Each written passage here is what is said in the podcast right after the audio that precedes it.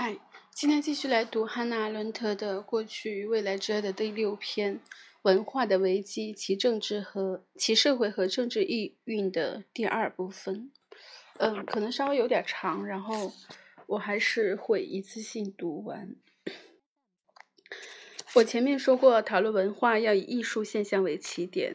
因为艺术品是最出色的文化对象。不过，虽然文化和艺术的关系密切，但它们绝不是一回事。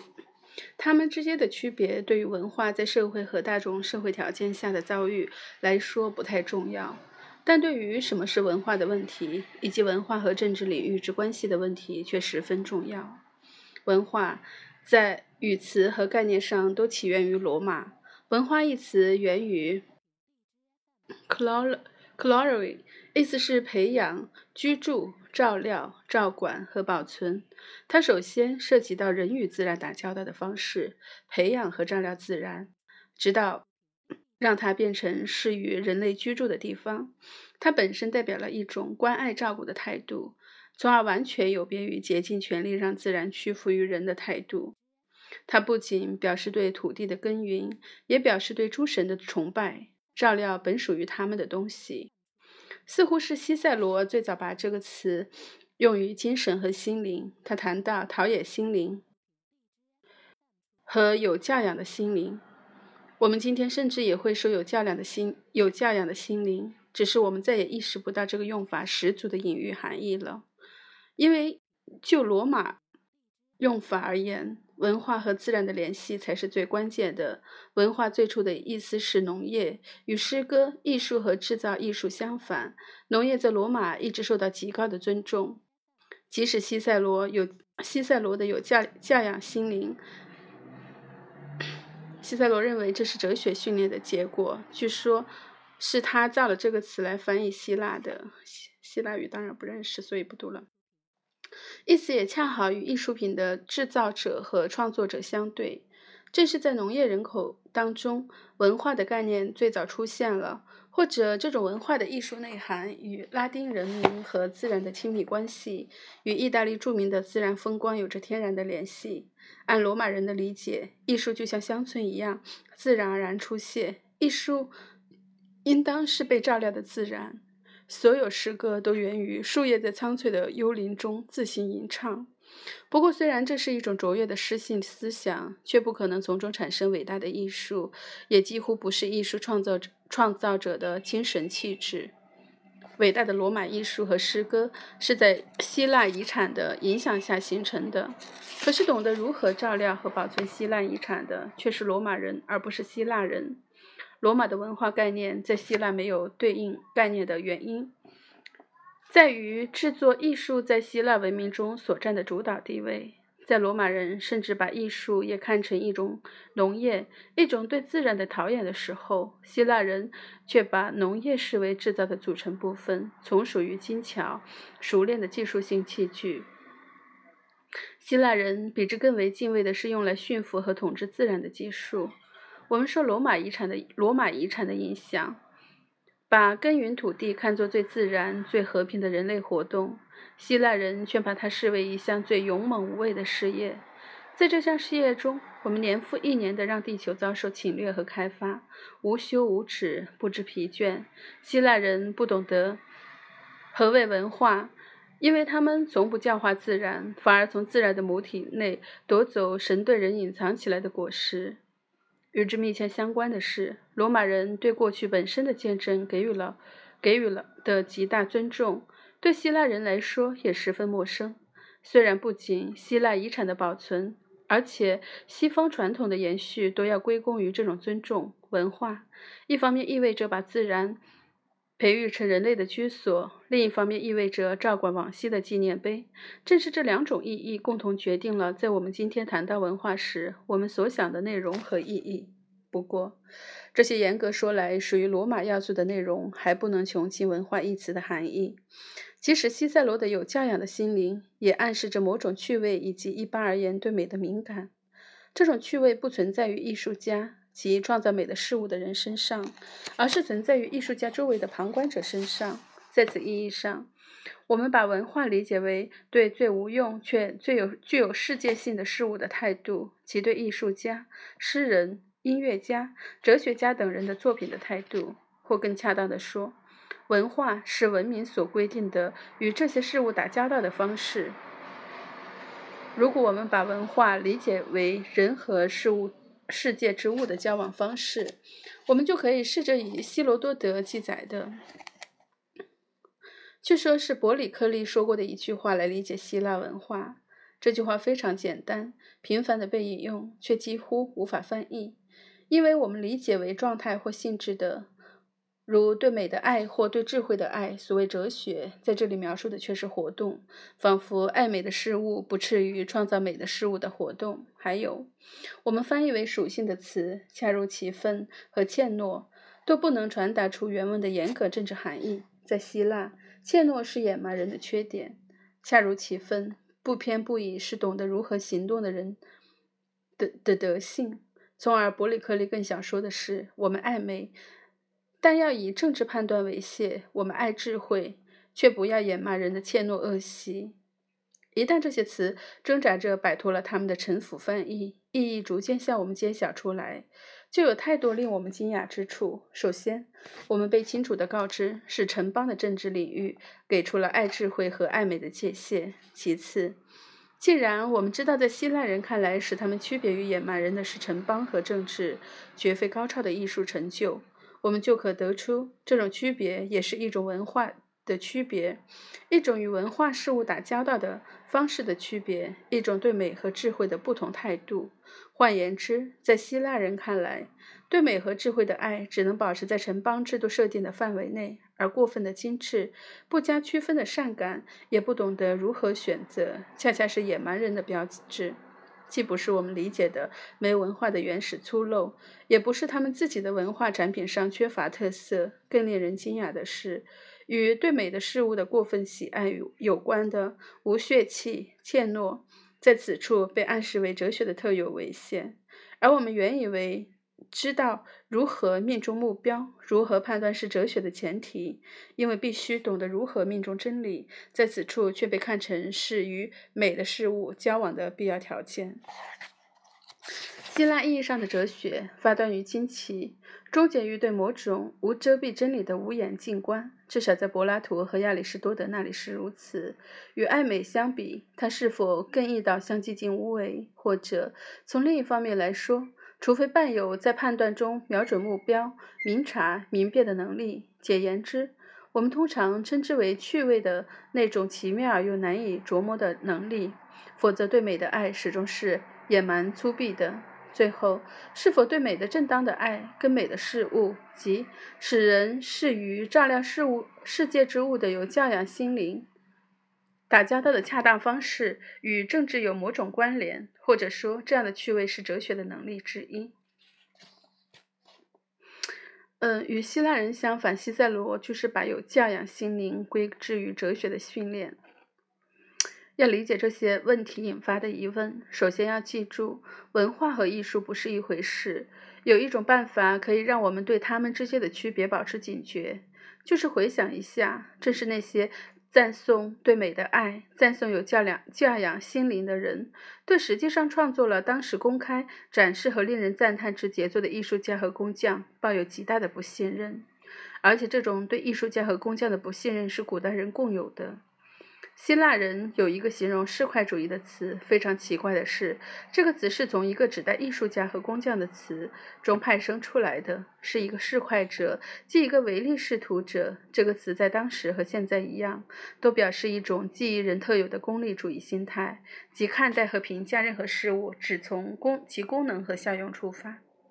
艺术家也一点不能免于市侩的指责。相反，市侩的缺点被认为最容易出现在那些精通了解技艺的匠人和艺术家身上。在希腊人眼中，夸奖一个人，夸奖一个人爱美和瞧不起那些实际生产了美的事物的人，丝毫都不矛盾。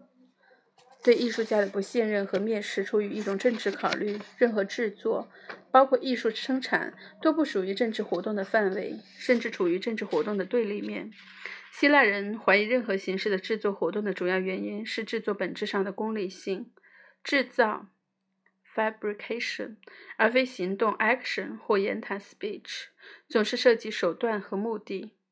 事实上，手段。以目的的范畴的合法性就来源于制作和制造领域。在制作领域中，一个被清楚意识到的目的，其最终产品，决定和组织着制造过程中的一切材料、工具、活动本身，甚至参与活动的人。所有这一切都变成了达到目的的手段，并从目的的中证明了他们的合理性。这样，制造者就不免要把所有事物都当成目的的手段。并在实际情形中，根据他们的特殊效益来评判一切。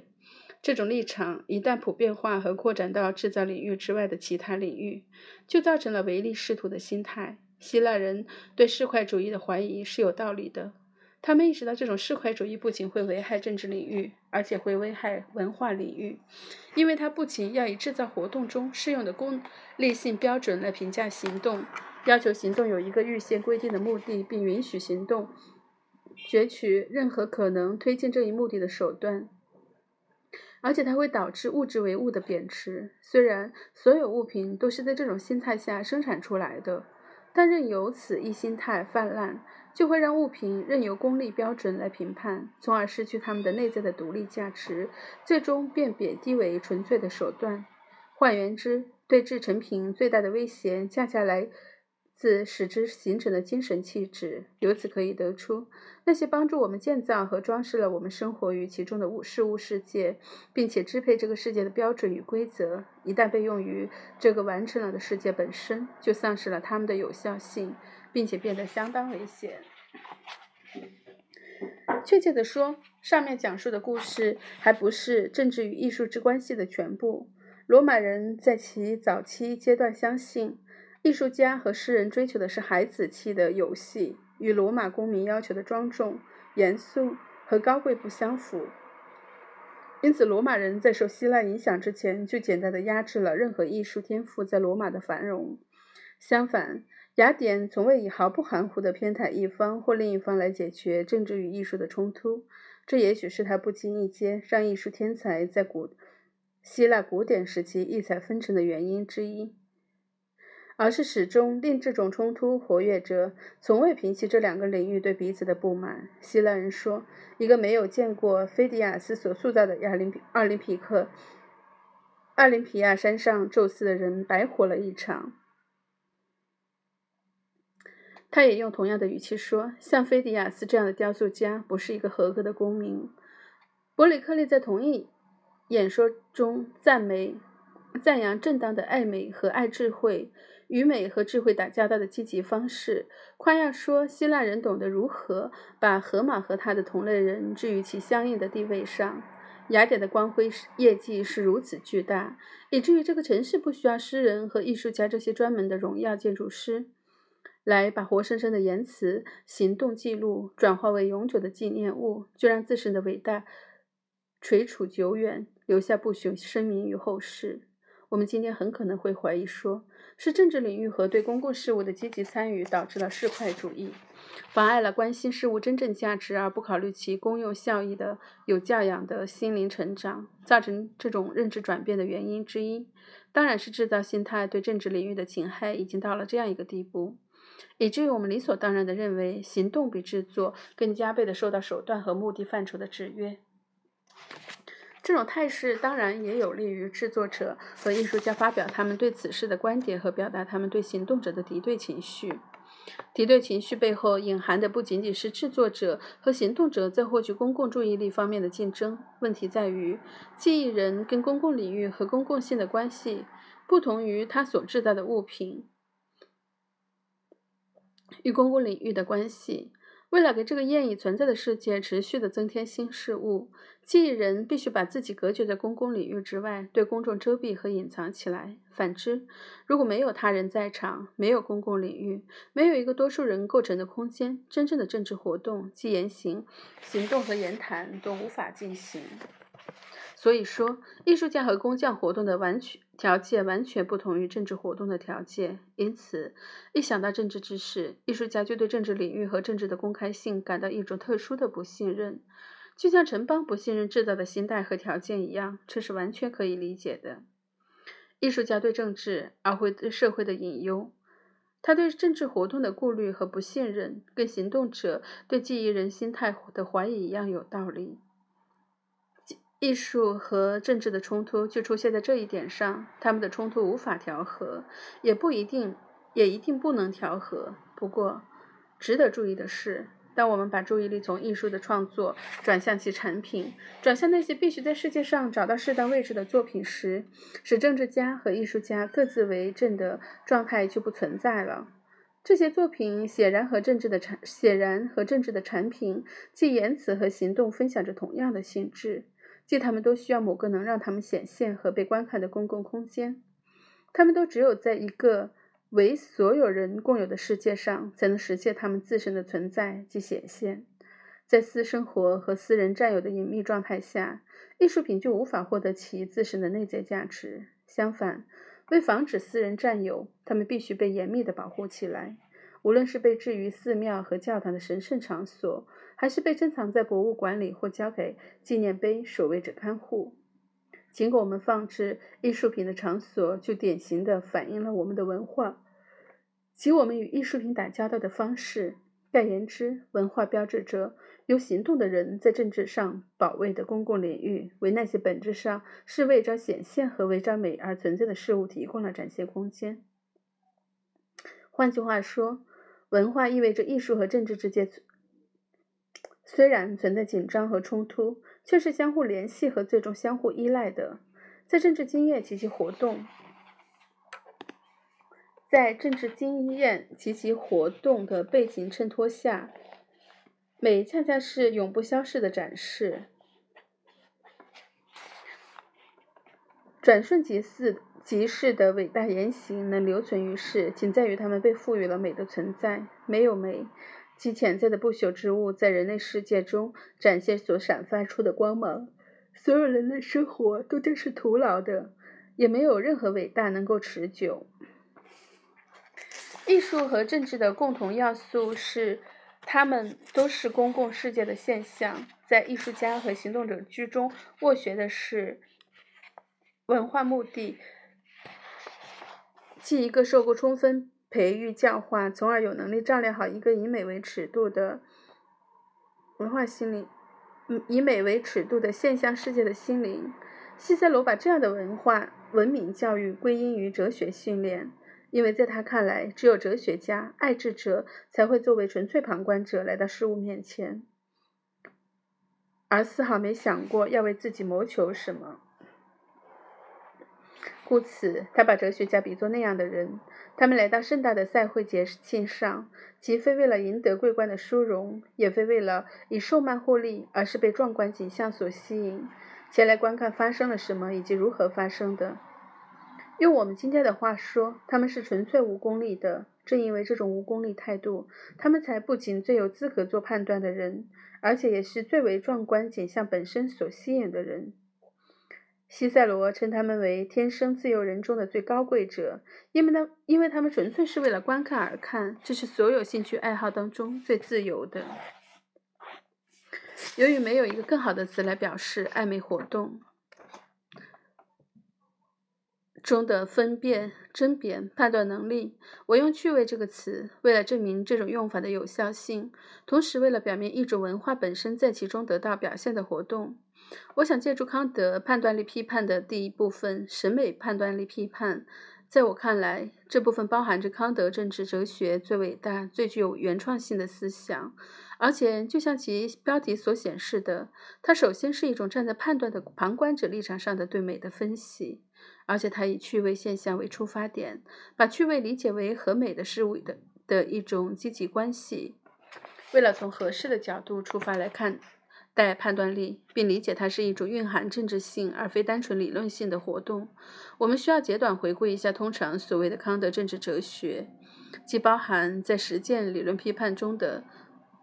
关于理性立法能力的内容。以绝对命令形式制定的立法原则，总是要这样行动，让你的行动所遵循的法则所遵循的法则成为一条普通法则。建立在理性思考必须与自身相一致的基础上。比如，一个小偷实际上是与自心自身相违背的。因为他不希望他盗取的他人的财产的行为所遵循的法则成为一条普通法则，否则就会立刻让他丧失他自己的所得。与自身相一致的原则十分古老，实际上是苏格拉底最早发现的。据柏拉图的表述，苏格拉底的核心信念包含在下面一句话中：“由于我与自身统一，我宁愿与整个世界不一致，也不愿我与自身不一致。”强调听从自身良知的西方伦理学。以及强调不矛盾律的西方逻辑学，都是以此为出发点的。可是，在判断力批判中，康德却坚持了另一种完全不同的思考方式。对后者来说，仅仅与自身一致是不够的，还要能够站在任何旁人的角度上去思考。他把后者称为“扩大了的精神”。判断的力量建立在他人潜在同意的基础上。在判断中活跃着的思想过程，不像纯粹推理的思想过程那样，是我与我自身的对话，而是首先和始终置身于我和其他人的一种想象的交流当中。即使在我独自一个人做决定的时候，我也必须最终从想象的交流中获得他人的认同。从这种潜在的同意中，判断获得了它的特殊有效性。这意味着。一方面，这样的判断必须让自己从主观私人条件中摆脱出来，即摆脱那些一个人在其私人状态下受自然决定表现出来的癖性偏好。癖性偏好虽然在一个人私下所持意见的范围内合法，却不适适合进入市场和缺乏公共领域的有效性。另一方面，这种扩大了的思考方式，作为懂得如何超越个人限制的判断。在严格孤立或与世隔绝的情况下都无法进行。他需要他人的在场，因为他必须站在必须站在他人的位置上思考，必须考虑其他人的立场，否则就根本不起作用。就像逻辑要健全，就要依赖自身的自我的在场一样，判断要有效，也要依赖他人的在场。从而判断，虽然具有某种特殊的有效性，它的有效性却从来不是普遍的。其有效性要求不能扩展到判断者在考虑时未将自身置于其立场上之人。康德说，判断对每个单独判断的人有效，但这句话的重点在判断上。对于那些不判断的人或不是判断对象在其中呈现的公共领域之成员的人，判断则是无效的。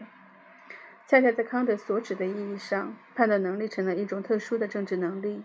即不仅从自己的立场上看事物，而且从恰好在场的所有其他人立场上看事物的能力。就这样的判断，能让一个人找到他自己在公共领域、在共同世界中的位置而言，这也许，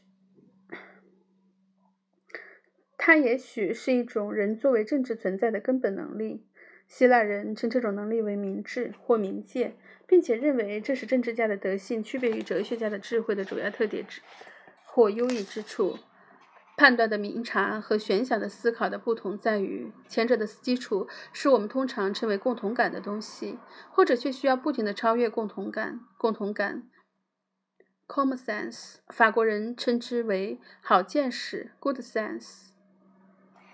labor sense。更有启发性，向我们揭示出事业的本质在于它是一个共同世界。多亏了共同感，我们的五官及其感觉材料，严格来说，它们是私人的和主观的，才能适应于一个非主观的和客观的世界。这个事件是他们、我们和他人共有共享的。判断是与他人共享的世界，sharing the world with others，在其中发生的重要活动，即使不是最重要的活动。不过，在康德判断力批批判题目中，令人耳目一新，甚至为之振奋的一点是，他恰恰是在考察趣味现象，从而是在考察唯一与美相关，并一直在人们看来是处在政治领域以及理性范围之外的判断类型时，发现了与他人共享世界的宏伟景象的。康德曾经为趣味现象所谓的任意性和主观性所困扰。据说，在趣味的事情上无需争辩。对私人癖好来说，这无疑是真的，因为这种任意性冒犯了他的政治感觉，而非审美感觉。他实际上对美的事物并不敏感，但他充分意识到了美的公共性质。与这句老生常谈的格言相反。他坚持趣味判断需要讨论，因为我们希望同样的愉悦为他人分享。趣味的事情应当争辩，因为他期待任何其他人的同意。就此而言，趣味像任何其他判断一样，诉诸共同感，从而处在私人感觉的对立面。与审美判断中和在政治判断中一样，只要做出一个决定，这个决定就基于这样的事实。虽然这个决定总是在某种主观性下做出的，因为每个人都在事件中有一个自己的位置，总是从他所自己所处的位置来看待和评判世界。但世界本身是客观的东西，是为他的所有居民共有的东西。趣味活动决定了这个世界。除它自身的有用性和我们在其中的生活利益之外，是如何被观赏、被倾听，人们在其中看到什么、听到什么？趣味站在世界的表象以及世界性的角度上评判世界。他对世界的兴趣纯粹是无功利的，也就是说，不涉及个人的生活兴趣和自我的道德旨趣。对于趣味判断来说，首要的是世界，而非人的生活和他的自我。另外。趣味判断通常被认为是任意的，是因为他们不像可验证的事实或可论证的真理那样强迫人们取得一致。他们和政治意见一样是说说服性的。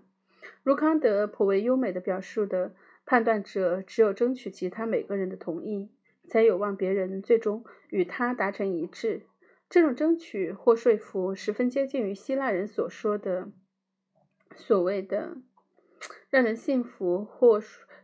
说服的言说方式，他们视之为人与人相互交谈的典型政治形式。说服规定了城邦公民的交往，把身体暴力排除在外。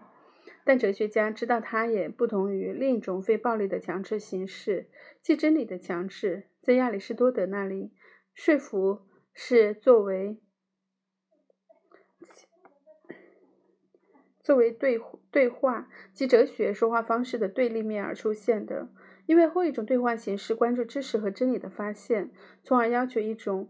非让人接受不可的证明过程，这样文化和政治就相互归属了。因为对他们来说，重要的不是知识和真理，而是判断和决定。就公共生活领域和共同世界事物明智的交换意见，决定采取何种行动，以及今后他会被如何看待，看待何种事情会在世界中显现。把趣味这种主要的文化能力归在政治能力里面，听起来确实很奇怪。为此，我还想说一个人们非常熟悉但很少从理论上加以考虑的事实：我们都了解，人们一旦在他们喜欢或不喜欢的事物上找到共同点，他们彼此就会多么快地熟悉起来，就会毫不含糊地感到同胞与共。就这种共同经验的角度而言，似乎趣味不仅决定了世界看起来是怎么样的。而且决定了谁在世界内相互归属。如果我们从政治意义上看待这种归属感，就倾向于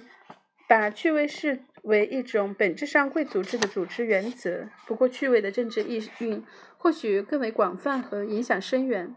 凡是在人们判评判他们共同的事物、世界之物的地方，在他们的判断中就包含着比这些物更多的东西。一个人通过他的判断方式，在一定程度上揭示了他自身，他是什么样的人。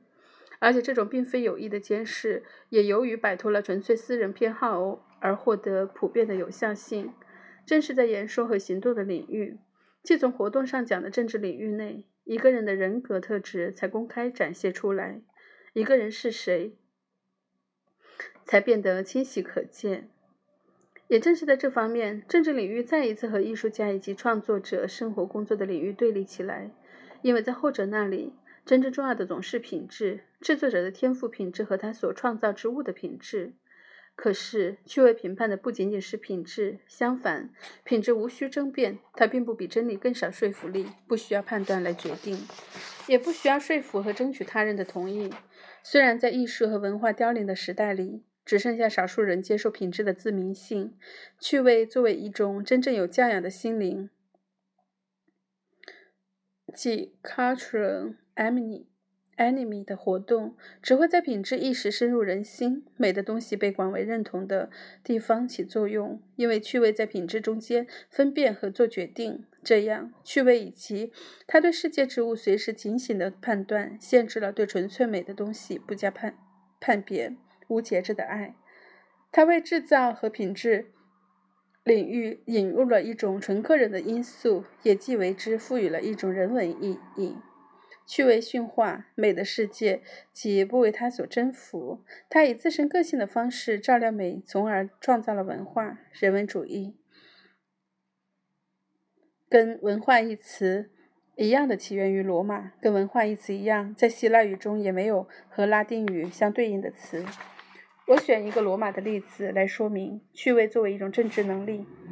的确能使美的事物人性化，并创造一种文化。有一句流行的罗马谚语：“以苏格拉底为友，以柏拉图为友，更要以真理为友。”无论我们是否赞同这句古老格言，它都必定冒犯了罗马的人文主义，冒犯了人之为人的完整感。因为在这句话里，人的价值、个人等级乃至友谊。都在绝对真理的至上性面前牺牲了。从绝对的压倒一切的真理理想当中，无论如何都推不出西塞罗说过的：“我宁愿与柏拉图一道在天堂门口走上歧途，也好过与其他的对手一道坚持真理。”西塞罗似乎故意要表述得与上面谚语相反。对这句话的音译，则在一定程度上模糊了原意。音译的意思是：我宁愿追求柏拉图的理性而走入歧途，也不愿追随追随毕达哥拉斯的非真非理性而感受真理。但这一解释不可能与对话中给出的回答相呼应。我不会不甘心乐意让自己与这样一个人一道走歧途。在这里，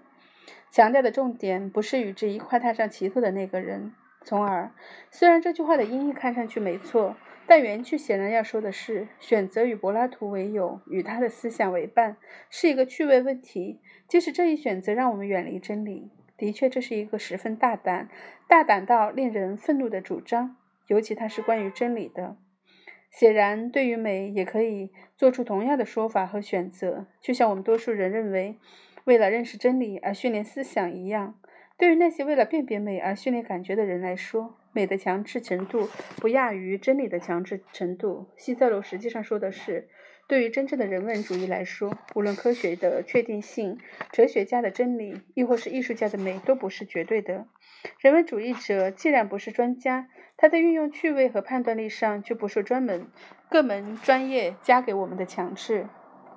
罗马的人文主义适用于各个方面都是自由的人。对他们而言，自由的问题是既不受强制的问题，是决定性的。哪怕在哲学中、科学中或在艺术中，西塞罗说：“在我与人和事的一切交往中，我的拒绝被真理甚至美所强制。”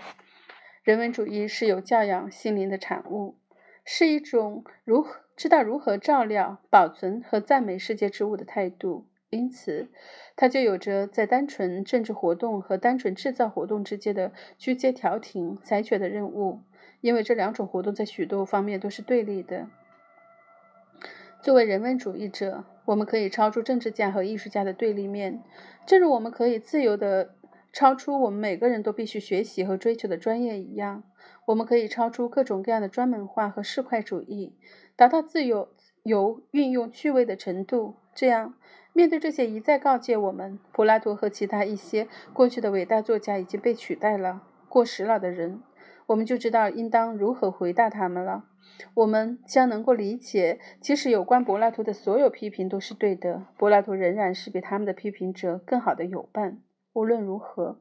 我们要记得罗马人这些最早以我们讨论的方式认真对待文化的人。